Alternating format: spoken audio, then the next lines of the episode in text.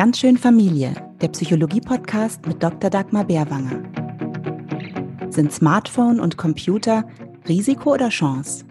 Wie bereiten wir unsere Kinder auf die digitale Welt vor? Und was müssen wir Eltern dabei noch lernen? Deine Einladung zum Perspektivenwechsel. Heute im Gespräch mit Professor Dr. Friederike Siller. Ich bin Caroline Niehus, herzlich willkommen. Hallo Dagmar. Hallo Caroline.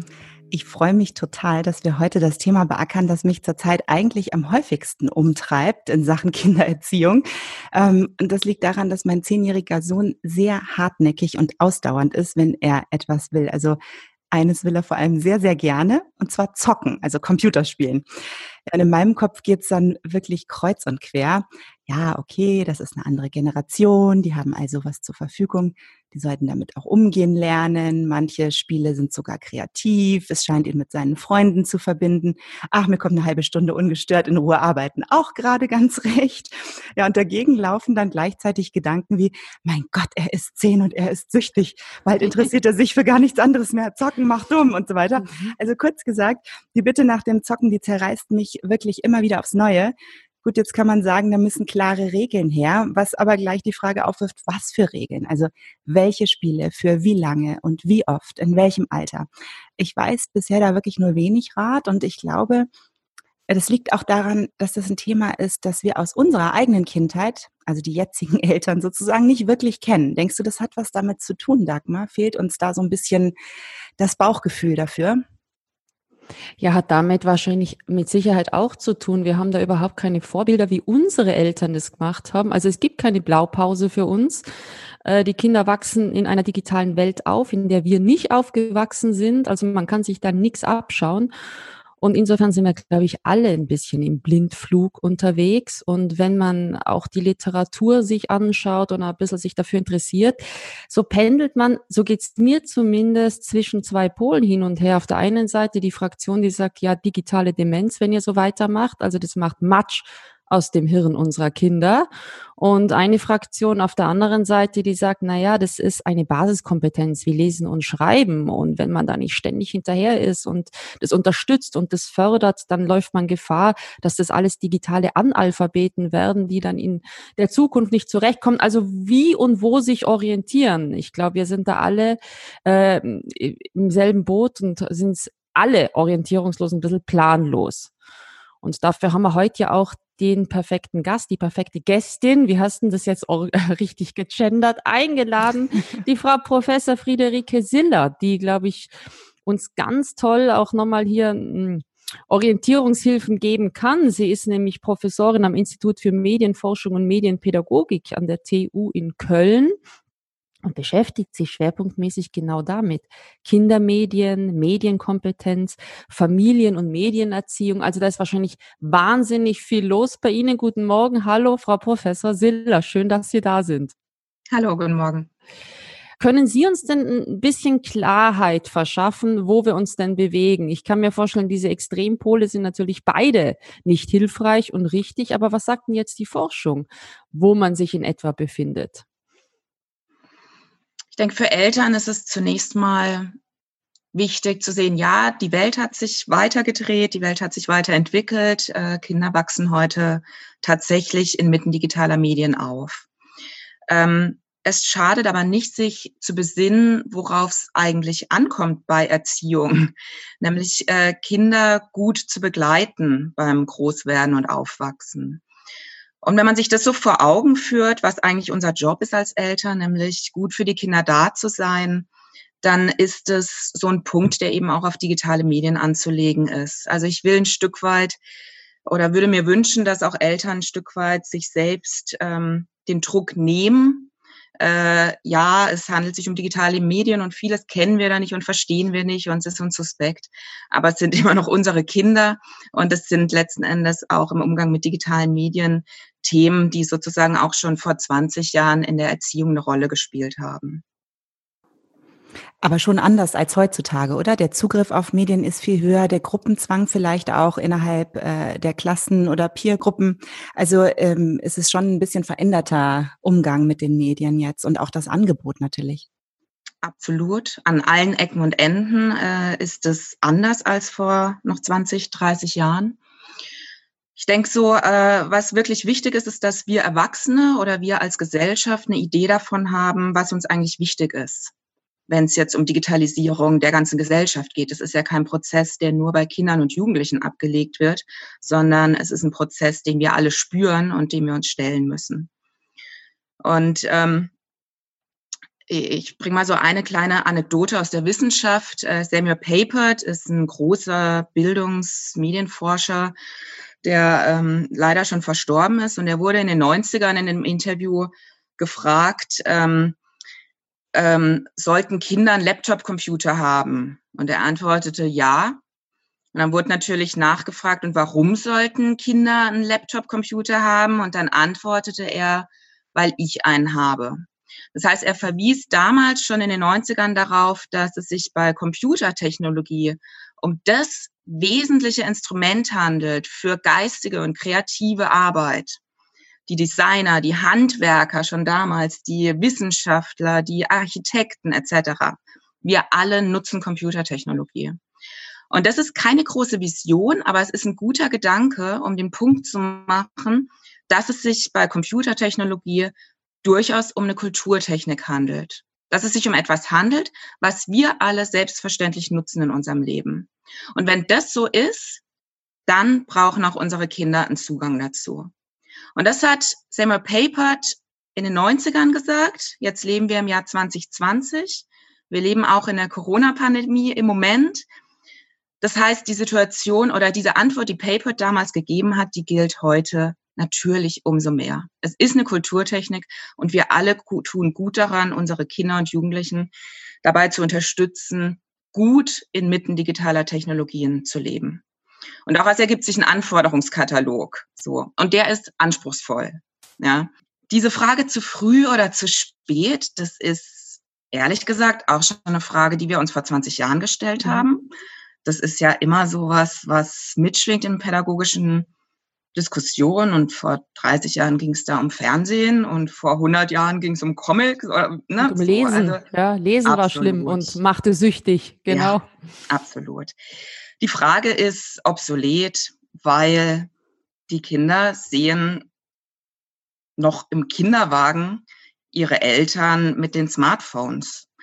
Ähm, und es ist sozusagen ein Moment, äh, den Kinder auch nicht mehr loskriegen. Ab die, in dem Moment ist man in einer pädagogischen Situation als Mutter oder als Vater, äh, weil man irgendwie dem Kind sozusagen irgendeine Erklärung anbieten muss. Was ist das für ein Gerät? Warum halte ich das vor der Hand? Also sozusagen vor, vor meinem Gesicht. Äh, was mache ich damit?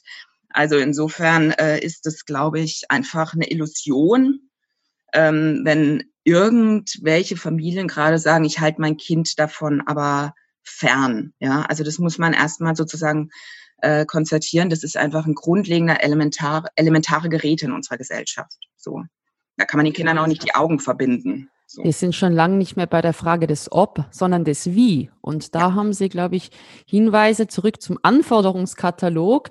Gibt es denn auch schon für Eltern, wenn Sie das Smartphone ähm, jetzt erwähnen, dass Mütter oder Väter oder überhaupt ähm, in, in Familien häufig gebraucht wird? Vor den Augen der Kinder kann man damit was anrichten? Gibt es da Tipps, wie man da einen gesunden Umgang damit findet, ein gutes Vorbild ist? Ich glaube, das ist das wichtige Stichwort. Wir müssen Vorbild sein.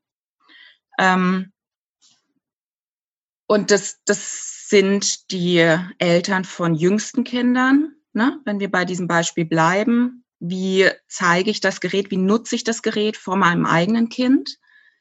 Äh, da muss jeder seinen eigenen Weg sozusagen dazu finden. Ähm, aber es hört bei weitem nicht auf, mit der einfachen Regel, am, am Essenstisch haben Smartphones nichts verloren. Das ist was, da sagen alle schnell, ja, okay, machen wir so. Ähm, aber es gibt so ein paar, paar andere Punkte. Ähm, es ist zum Beispiel, meine ich, wichtig, Kindern zu erklären.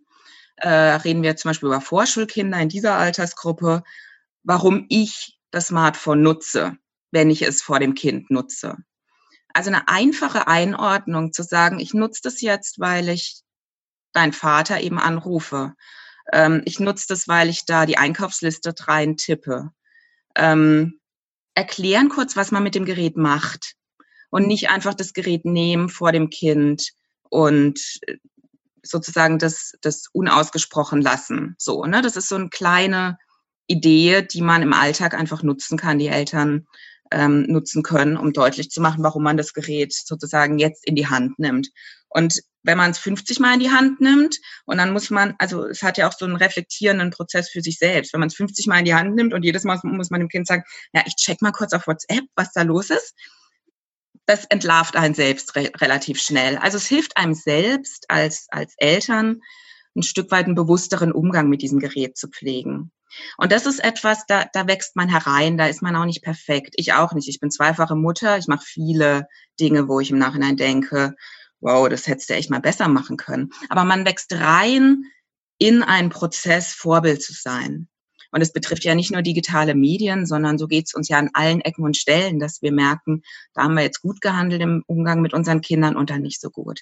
Aber gerade weil es eben für uns selbst auch neue Geräte sind, relativ gesehen, ist es besonders wichtig, dass wir uns da als Eltern in die Pflicht nehmen und auch in die Verantwortung nehmen, eben besonders guten Vorbild zu sein. Und das heißt nicht, dass wir alles richtig machen. Wir können auch gar nicht alles richtig machen.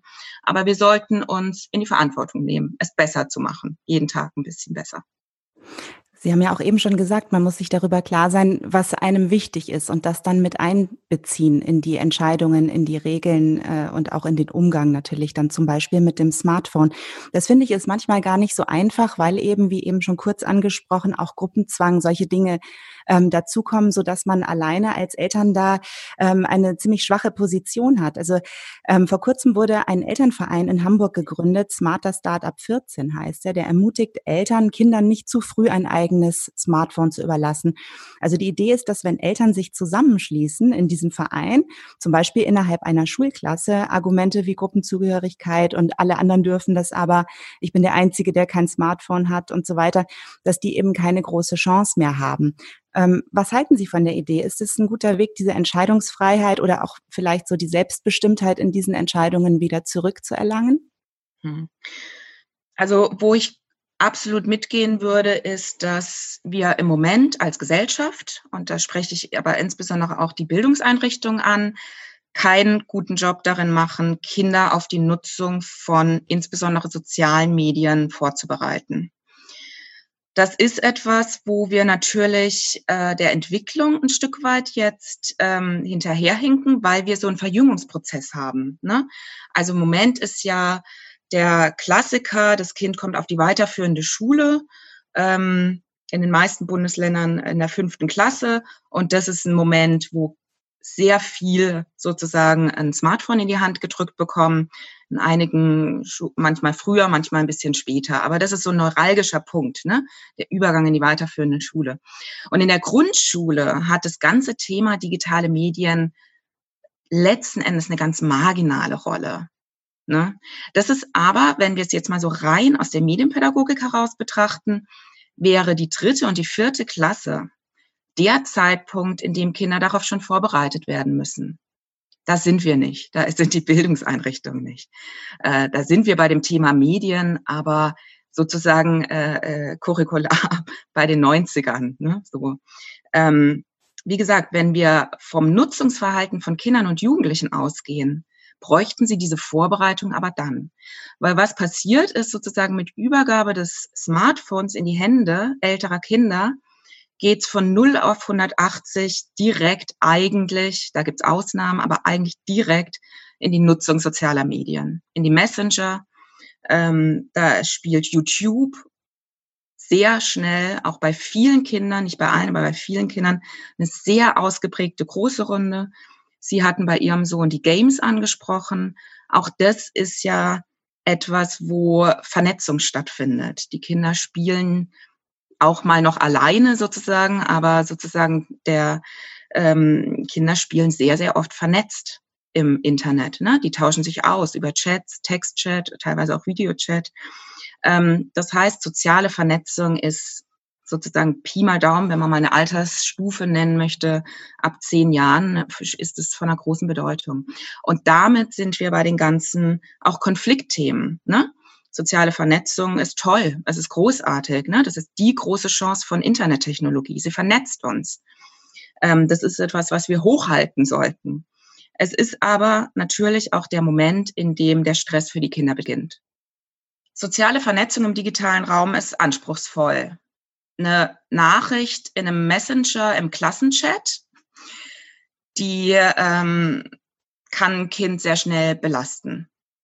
Kindern fehlen an der Stelle, und das ist überhaupt keine Kritik an den Kindern, vielfach Strategien, um mit solchen Beleidigungen in einem Klassenchat umgehen zu können. Sie schleppen es erstmal mit sich selbst rum. Das heißt, das ist etwas, wo Kinder, meine ich, vorbereitet werden müssen und wo sie Unterstützung finden müssen, um solche Formen digitaler Kommunikation auch tatsächlich lösen zu können. Ne? Und äh, da ist, sehe ich einen ganz großen Bedarf bei den Schulen, Kinder darauf vorzubereiten. Das ist eine Verantwortung, die liegt meines Erachtens im Bildungssystem. Und es ist eine Verantwortung der Eltern, Kinder auch von ihrer Seite aus da zu unterstützen. Deswegen, wenn Sie jetzt so eine Elterninitiative angesprochen haben, die in Hamburg sich herauskristallisiert hat, dann ist es auf jeden Fall immer gut, aber das ist natürlich im Alltag auch ähm, nicht überall einzuhalten, dass Eltern sich zusammentun, weil oftmals sind es treten die Kinder zunächst mal doch im sozialen Nah Nahraum digital miteinander in Verbindung. Also die, die Peers, die sie auch sozusagen aus der Schule oder aus dem Verein heraus kennen. Ne? Und das ist noch sozusagen ein Ansatzpunkt, wo auch die Eltern sozusagen sich noch gut miteinander vernetzen können und miteinander vielleicht auch bestimmte Regeln ausmachen können oder Strategien besprechen, was tun wir eigentlich ne? und wie unterstützen wir unsere Kinder. Genau. Das ist etwas, wo einfach Dialog unter Erwachsenen auch gefordert ist. Also ich denke dran, Mobbing ähm, gab es ja immer schon.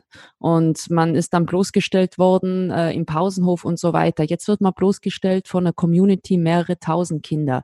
Jetzt gibt es einen Weg, sich unter Eltern ähm, auszutauschen und zu sagen, was für Regeln wollen wir ähm, hier pflegen. Wie kann ich aber die Kinder direkt schützen? Was kann ich ihnen an Kompetenzen mitgeben, dass sie sich gar nicht erst hier ähm, so bloßgestellt fühlen, dass sie gar nicht Angriffsfläche äh, bieten, dass sie von sich vielleicht gar nicht so viel preisgeben. Das geht ja ganz schnell. Auf Instagram, das ist ja eine Selbstdarstellung. Also hoffentlich sprechen wir da über ältere Kinder. Ich habe jetzt so über die 10-, 11-Jährigen gesprochen. Ähm, die Plattformen, die Sie ansprechen, sind nichts für Kinder. Sie sind auch nichts für ältere Kinder. Die Plattformbetreiber selbst geben an, dass sie nicht für Kinder sind. Also das muss man sich immer auch wieder erstmal vor Augen rufen als Eltern, meine ich, weil wir so selbstverständlich sagen, die Kinder sind dann auf TikTok und nutzen YouTube und so weiter. Es sind keine Plattformen, die für Kinder entwickelt worden sind, sondern für Erwachsene. Das ist wichtig für Eltern, auch wirklich zu berücksichtigen bei all dem. Das heißt, Teenager erst gar nicht ähm, auf Instagram zulassen, ähm, Heranwachsende fernhalten von den Social Media Möglichkeiten, die es gibt? Ähm, das ist nicht praktikabel. Das ist nicht die Welt. Das mhm. wäre absolut realitätsfremd von mir, wenn ich das so sagen würde. Mir ist es wichtig, dass Eltern und Erwachsene, also Eltern sich bewusst darüber sind, dass diese Plattformen nicht entwickelt worden sind für, für Personen dieser Altersgruppen. Und dass viele dieser Plattformbetreiber auch nur bedingt einen guten Job darin machen, anzuerkennen, dass aber auf ihren Plattformen ganz viele junge Menschen sind. Das heißt, die Plattformen könnten mehr machen, um Kinder und Jugendliche zu schützen, tun dies aber stark eingeschränkt, mal mehr, mal weniger. Dieser Realität, sage ich jetzt mal, müssen sich Eltern stellen und sich das vor Augen führen. Es ist natürlich im Moment eine hohe Verantwortungszuschreibung an die Eltern, mit dieser Situation umzugehen. Ich habe schon gesagt, ich bin der Überzeugung, dass Schulen mehr tun müssten, um Medienkompetenzförderung zu betreiben, um Kindern und Jugendlichen genau das beizubringen, was Sie gerade angesprochen haben. Wie schütze ich mich eigentlich? Welche Daten gebe ich preis? Welche Daten werden gesammelt von den Plattformen? Egal was ich von mir preisgebe, bewusst. Das sind alles sehr komplexe Zusammenhänge und es ist eigentlich unabdingbar, dass dann Zusammenspiel von Eltern mit Bildungseinrichtungen erfolgt. Wenn das nur bedingt der Fall ist, dann würde ich sagen, müssen Eltern einen Gang hochfahren, um diesen Job selber zu übernehmen. ähm, heißt, selbst die Kinder fit zu machen für einen Umgang mit diesen Plattformen. Wenn ich als Eltern sage, ich sehe aber einen echten Mehrwert darin, dass mein Kind YouTube nutzt, um an bestimmte Informationen ranzukommen oder um seinem Interesse nachzugehen, dann ist mir das als Eltern ja wichtig, dass mein Kind diese Plattform kennt. Und dann setze ich mich mit dem Kind selber hin und fange an, mit ihm herauszufinden, wie finde ich eigentlich auf YouTube das, was mich interessiert. Wie finde ich denn heraus, wer dieses Video reingestellt hat? Wie finde ich denn was raus über den Kanalbetreiber? Was ist denn ein Kanal bei YouTube? Dann sage ich diesem Kind und so, ne, wie, wo darfst du was posten und wo darfst du nichts posten, auf welcher Plattform. Ne? Also ich glaube, dann sozusagen würde ich den Eltern raten, schaut euch diese Plattform an, habt selber einen guten Grund dafür, warum ihr denkt, dass euer Kind diese Plattform nutzen kann. Und dann setzt euch mit dem Kind hin und erarbeitet euch tatsächlich einen guten Umgang mit dieser Plattform.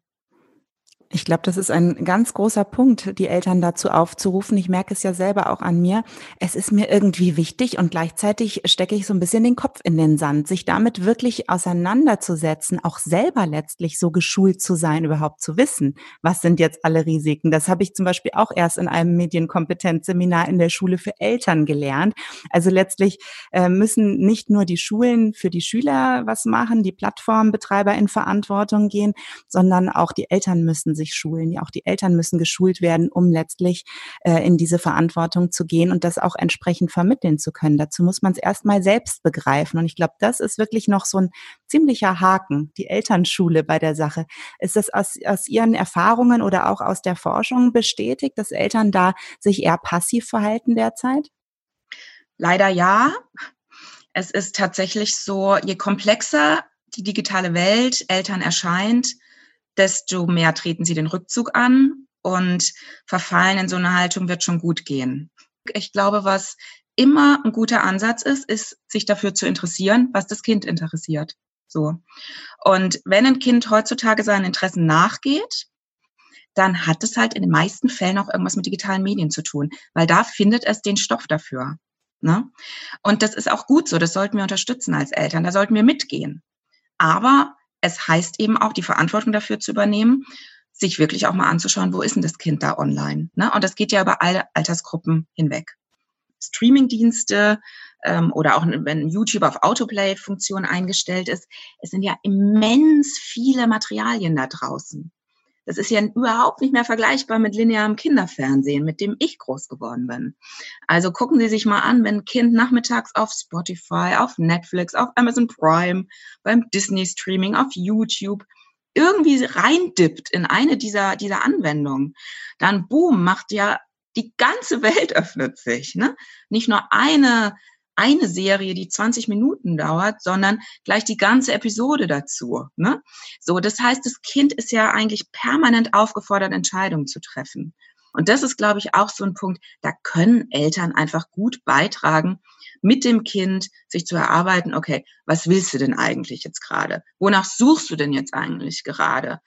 Wozu passt es denn gerade in deinem Leben? Und wie finden wir da auch wieder einen Punkt, also wie finden wir da dann auch wieder raus?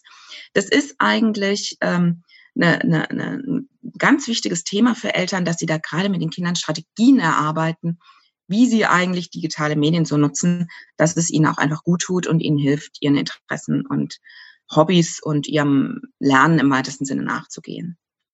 Das ist auch eine Erfahrung, die ich mache, äh, auch wenn man selber jetzt planlos ist, ist es hilfreich, mit den Kindern da mal reinzugehen äh, in diese Welt und zu schauen, was ist denn da jetzt echt so faszinierend? Und äh, am eigenen Leib die Erfahrung machen, boah, das ist ja echt so heftig. Oder auch bei Spielen, ähm, mein Gott, eine Stunde ist da gar nichts. Jetzt einfach aufzuhören, mitten in diesem Handlungsstrang ist ja wirklich grausam. Ich habe da ein ganz tolles Kinderbuch, um mal Werbung für eine österreichische Community zu machen. Das heißt Safer Internet AT, heißt der Verein. Und die bereiten Grundschülerinnen und Schüler äh, schon darauf vor, zu sensibilisiert zu werden, ähm, was man alles von sich preisgibt und welche Konsequenzen das haben kann. Das ist ein Kinderbuch, das heißt der Online-Zoo. Ich habe das mit meinen Kindern angeschaut und es ist wirklich, sie haben sofort kapiert, ah, okay, wenn ich dieses Bild von mir poste, das wäre so, wie wenn ich hier am Marienplatz mich stelle mhm. und alle können mich jetzt in der Badewanne sehen, die hier vorbeigehen. Das ist ja furchtbar peinlich. Mhm. Ja, einfach das mit ihnen mal durchzuspielen. Also es war so ein richtiger Schockmoment, weil so ein Klick, man hat die Distanz nicht. Das ist leider das Problem, man ist dann irgendwie mittendrin. Und auch zum Thema Gaming, ähm, sich selber mal hinzusetzen und zu schauen, was fasziniert denn dieser Irrsinnig? Was ist denn an dem Spiel so toll? Und da muss ich selber zugeben, also Stichwort Sucht, ja, das werden wir Psychologen ja so häufig gefragt, macht es süchtig? Und ich, ähm, ja, äh, natürlich, Belohnungssystem wird getriggert, wird aber auch getriggert bei ähm, spannenden Geschichten, die ich lese, wird bei ganz vielen getriggert. Aber ich muss zugeben, da ist schon ein Sog. Also man kommt da schwer wieder raus. Ähm, Gibt es da Hinweise, ohne jetzt plakativ mit äh, Sucht, äh, zu drohen, aber gibt es da Hinweise, was man tun kann, wie man Kinder schützen kann? Ich sehe das als wirklich großes Risiko, sie da wieder wegzubekommen und aus diesem mhm. Sog wieder rauszukriegen. Ja. Ja, also das Thema Games ist äh, nochmal neben dem ganzen Thema sozialen Medien nochmal ein spezielles Thema. Ähm, glaube, sehr viele Kinder, für die ist das unproblematisch. Die spielen was und dann legen sie es wieder weg und dann finden sie schnell in andere Aktivitäten rein. Das ist für uns oft so ein Merkmal. Also wie schnell finden Kinder, nachdem sie gespielt haben, wieder in andere Aktivitäten rein, die nichts mit dem Spiel zu tun haben. Ne? Und es wird bei manchen Kindern ein ganz zäher Prozess. Und ein Prozess, den die Kinder, den manche Kinder gar nicht mehr selbst auf die Kette kriegen. Es ist ein Prozess, wo wirklich Eltern gefragt sind oder auch Geschwister oder andere Leute, die das Kind umgeben, die Kinder dann wieder zu einer anderen Aktivität zu bringen. Und das beobachten wir durchaus häufig. Es ist auch etwas, was uns mit Sorge erfüllt, jetzt nochmal getriggert durch die Corona-Pandemie, wo viele Kinder viel zu Hause waren, und relativ exzessiv auch Computerspiele gespielt haben. Ähm, also die Vermutung liegt nahe, dass sich das ganze Problemfeld jetzt auch nochmal verschärft momentan. Ähm, und wie gelingt es einem eigentlich da sozusagen ähm, mitzugehen und äh, Kinder dabei zu unterstützen, das Tablet, Smartphone, die Konsole auch wieder aus der Hand zu legen? Ich meine mal ganz pragmatisch, ja, ich bin kein Fan von sogenannter Screentime-Regulierung, also einer reinen Orientierung an Zeit. Das ist kein Erfolgsrezept für medienpädagogisches Handeln von Eltern. Im Umgang mit Games mache ich da eine Ausnahme. Ähm, bei manchen Kindern und Jugendlichen ist es meines Erachtens wichtig, entlang von Zeit zu regulieren. Ähm, das ist durchaus sensibel einzustellen, weil Sie haben es schon angedeutet, wenn ich ein Projekt habe in Minecraft und mir fehlen da halt nochmal irgendein Anbau zu meiner Villa, die ich gebaut habe oder zu meinem Hogwarts-Projekt und da fehlt jetzt aber wirklich noch irgendwie die Schatztruhe, dann mündet es in Frust, wenn ich als Eltern sage, jetzt ist Stopp. Du hattest deine Stunde. Das führt zu Frust und es hilft der Familie nicht. Es sorgt eigentlich nur für Stress in der Familie. Das meine ich mit feinfühlig einzustellen. Überwiegen sollte, was macht mein Kinder eigentlich gerade? Wenn das Kind in einem Modus, Modus ist, wo es einfach nur zockt, ne? Es gibt Spiele, auch bei Minecraft, es gibt Spiele, da geht's nur noch darum, ne, einfach weiterzumachen, weiterzumachen, weiterzumachen. Das, was Sie vielleicht auch mit Sog beschrieben haben. Es geht gar nicht mehr um das Erreichen von wirklichen Zielen oder geschweige denn von irgendwelchen Projekten, die das Kind konstruktiv ähm, verfolgt. Dann würde ich mit Zeit rangehen und sagen, es ist Stopp. Ich würde dabei aber nicht aufhören, sondern dem Kind helfen, rauszufinden, sprich Alternativen anbieten am besten schon vorher, bevor das Kind anfängt zu spielen, die Alternativen mit dem Kind parat zu haben. Das klar ist, okay, und danach gehen wir Eis essen. Okay, und danach passiert das und das. Ne? Ähm, das ist meines Erachtens wichtig, auch da wieder, damit das Kind dann nicht da hockt und nach fünf Minuten wieder ankommt, oh, kann ich dafür jetzt Fernsehen, weil mir ist echt langweilig. Weil ein Effekt, den wir haben, ähm, ist, dass vielen Kindern einfach langweilig ist danach. Ne? Das ist nicht so eine Aktivität wie, ich habe ein Bild gemalt, ich fühle mich gut und jetzt mache ich mal ein nächstes Bastelprojekt. Das ist nicht die Alltagswelt, in der dann die Kinder sind, sondern eigentlich wissen die erstmal oft nichts mit sich anzufangen. Und das muss man auch erstmal aushalten können. Und das können viele Kinder nicht aushalten und es können auch die Eltern nicht aushalten. Weil das furchtbar anstrengend ist. Dann ist das Kind gelangweilt, man fühlt sich selbst schlecht und das Kind hängt rum und nölt rum.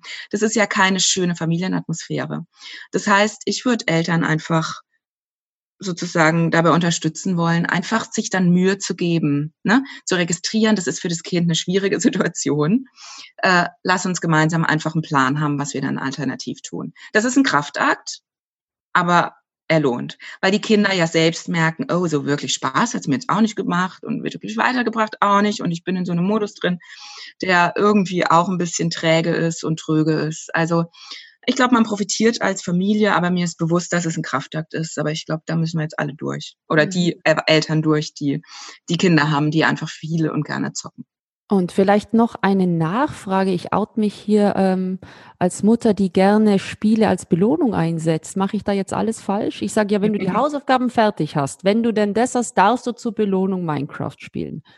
Damit ähm, unterstütze ich natürlich diese Gier auf diese Spiele noch mehr ja, ich glaube, in der Medienpädagogik sagt man gerne, es ist keine allzu gute Idee, Gut. Medien als also Medien generell als Belohnungssystem einzusetzen. Das hatten wir ja schon vor 30 Jahren. Wenn du die Hausaufgaben gemacht hast, dann darfst du was gucken. Das ist ja keine neue Idee, sage ich mal. Ne? Das, das, es funktioniert. Ne? Ich glaube, die Erfahrung machen, machen alle Eltern sozusagen. Insofern ist das jetzt ja auch nicht sozusagen eine schlechte, grundschlechte Idee. Ne?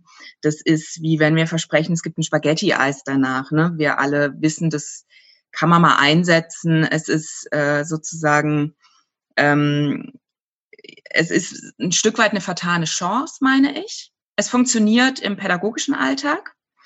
Ähm, es ist ein Stück weit, ähm, sage ich als Medienpädagogin, eine vertane Chance, weil digitale Medien eigentlich so was Gutes sind für Kinder und Jugendliche. Ich sehe so stark die Chancen eigentlich, um digitale Medien zu nutzen.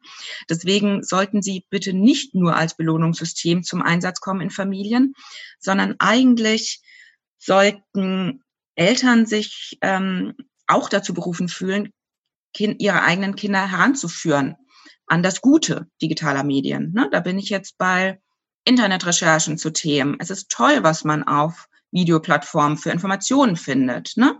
Es ist toll, was es auf Internetseiten für Kinder gibt, in kindgerechter Sprache. Es gibt tolle Apps für Kinder, die wirklich auch den Horizont erweitern, die neugierig machen, die Kreativität fördern. Es gibt ganz vieles Tolles. Und deswegen würde ich sozusagen äh, den, den, den, den Einsatz digitaler Medien nicht darauf reduzieren, na gut, dann kannst du da dein, dein Spiel daddeln, ne? sondern sozusagen Medienzeit von Kindern auch sehr bewusst gestalten. Ne? Und auch bewusst mal sagen, jetzt schauen wir uns aber mal was an, das kennen wir bislang noch nicht. Ne? Das ist nicht das Spiel, das du immer spielst, sondern wir nutzen die Medienzeit, die du hast, jetzt mal dafür, uns genau dahin zu bewegen. Also ich freue mich total, dass wir hier durch die verschiedenen Medien auch so ein bisschen durchgeritten sind. Ehrlich gesagt, so kam es mir vor Ihnen wahrscheinlich auch, die Sie sich so ausführlich äh, mit, mit den einzelnen äh, Medien beschäftigen und allem, was eben dazugehört. Wir haben auch gemerkt, dass wir wirklich sehr differenziert rangehen müssen an dieses Thema, dass man also die Medien, die digitalen Medien nicht in einen Topf werfen kann. Das haben wir gelernt, dass man das sehr gut auseinanderhalten muss und dass wir Eltern äh, uns auch äh, durchaus wirklich, wie Sie so schön sagten, Mühe geben müssen damit. Es ist eine Mühe für uns, weil wir nicht damit aufgewachsen sind, weil wir selber so viel darüber lernen müssen und sich dafür da noch so viel weiterentwickelt. Also ganz herzlichen Dank, Professor Siller. Dankeschön. Das Gespräch war für mich sehr interessant, gerade was den Bereich Gaming betrifft. Also da äh, habe ich jetzt durchaus ein paar ähm, Ideen, Anregungen bekommen, wie ich damit besser umgehen kann. Aber so insgesamt muss ich sagen, Dagmar, sehe ich viel Arbeit auf uns Eltern zukommen. Ja, ja, wir müssen uns da richtig einsetzen. Aber das Schöne ist, dass das doch einer der wenigen Bereiche ist, wo wir mit Kindern gemeinsam lernen können. Da sind wir vielleicht beide blank, da haben wir gar nicht so den Wissensvorsprung, aber wir haben ganz viele Möglichkeiten, mit den Kindern zusammen in unsere Selbstwirksamkeit zu kommen. Und darum geht's doch bei uns immer und immer wieder. Es gibt äh, die tolle Seite von dem äh, Institut für Medienpädagogik, dem JFF, hier in München, die tolle Arbeit machen. Es gibt die schöne Seite Schau hin, es gibt die Seite Gutes Aufwachsen in Bayern und es gibt die tolle Initiative von der Frau Professor Siller, äh, www.seitenstark.de, also um hier nur mal eine kleine Auswahl zu nennen. Die haben wir auf jeden Fall auch auf unserer Website noch einmal zusammengefasst, www.ganzschönfamilie.de. Ja, das war es auch mit Ganz schön Familie für heute. Alle bisherigen Folgen findet ihr, liebe Zuhörerinnen und Hörer, auf Spotify, auf Apple Podcast, Deezer und Google Podcast. Und für mehr Infos schaut gern auf unserer Seite, wie eben genannt, vorbei oder folgt uns auf Facebook und Instagram. Vielen Dank, liebe Dagmar. Bis nächste Woche. Bis nächste Woche, liebe Caroline.